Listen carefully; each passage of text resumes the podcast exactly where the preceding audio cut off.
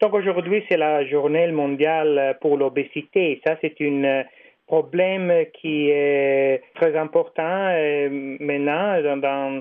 on a plus de 600 millions d'adultes qui ont l'obésité. On a 42 millions d'enfants sous de, de, 5 ans. Y a beaucoup de problèmes de diabète, plus de 400 millions de personnes qui ont le diabète. C'est la mauvaise diète, c'est la première cause de mortalité pour euh, euh, des maladies transmissibles.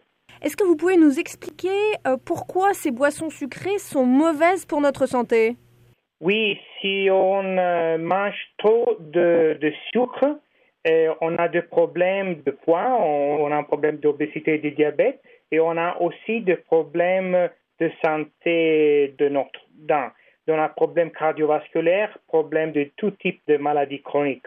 On a une consommation euh, excessive de sucre et les boissons sucrées, il peut contribuer de 30% jusqu'à 50% dans, dans aucun pays. Plus de 50% de la consommation de sucre vient des boissons sucrées.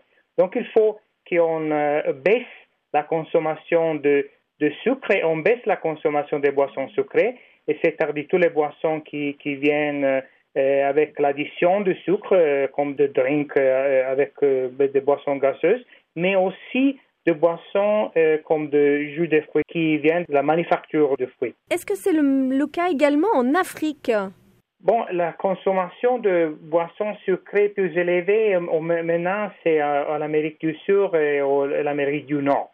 Mais en Afrique, on a vu qu'il y a une euh, croissance très rapide dans l'Afrique du Nord, particulièrement. La, consommation, c'est plus haut que dans la moyenne globale.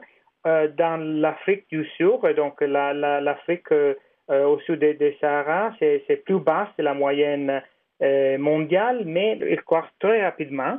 Et ça, c'est un problème parce qu'on a des systèmes de de production, de consommation des aliments qui changent très rapidement, particulièrement des, environs urbains.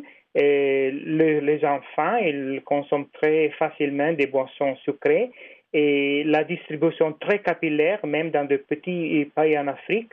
Donc, il faut faire quelque chose tout de suite avant que dans l'Afrique, on sera dans la même situation que dans l'Amérique latine de sûr. Euh, les problèmes de l'obésité sont là aussi. Les problèmes du diabète c'est aussi euh, présent dans l'Afrique. Donc, il faut faire quelque chose pour éviter de se trouver dans des situations critiques euh, de santé publique comme dans l'Amérique du Nord.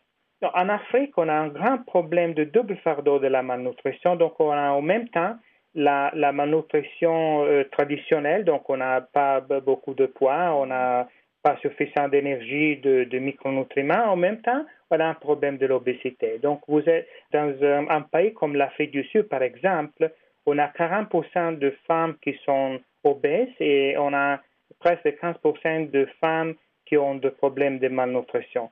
Mais il faut faire quelque chose pour résoudre les deux types de problèmes en même temps.